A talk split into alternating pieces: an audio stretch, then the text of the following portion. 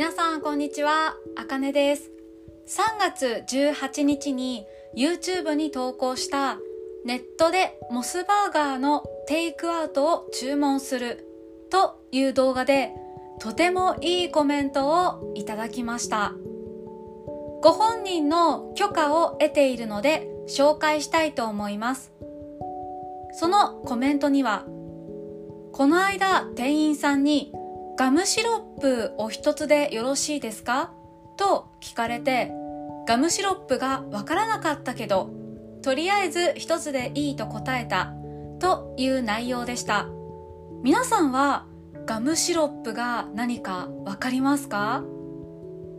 日本ではアイスコーヒーやアイスティーを買うときに店員さんに聞かれることが多いんです。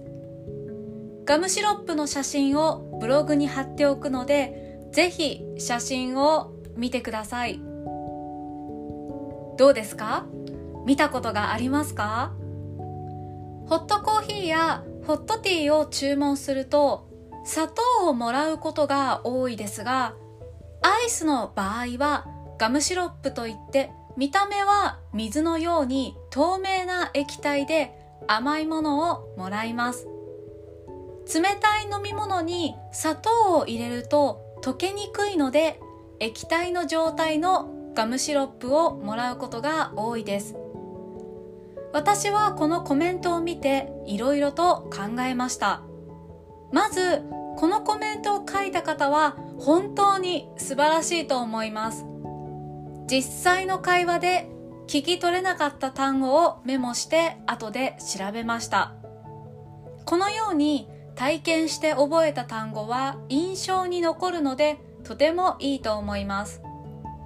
そして私は最近ガムシロップという名詞を使っていないし聞いたこともないことに気がつきました。なぜなら私がコーヒーを注文するときはほとんどホットだからです。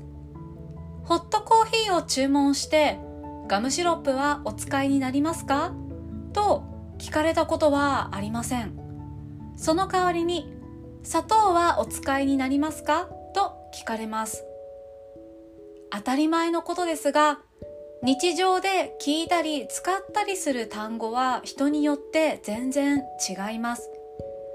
自分にとってはあまり使わない単語でももしかしたら上司は必ずアイスコーヒーにガムシロップを入れるタイプかもしれませんし友達とアイスティーを飲むときにガムシロップいる？といつか聞かれる機会があるかもしれませんよね。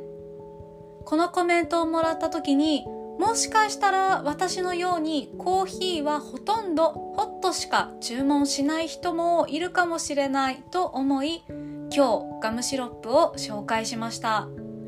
このコメントを書いてくださって本当に感謝しています。ありがとうございました。ここからは漢字の読み方です。本人。本人。許可を得る。許可を得る。透明。透明。液体。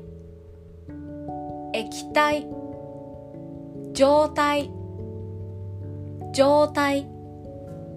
溶ける。溶ける印象印象残る残る日常日常感謝感謝今日も最後まで聞いてくださってありがとうございました。バイバーイ。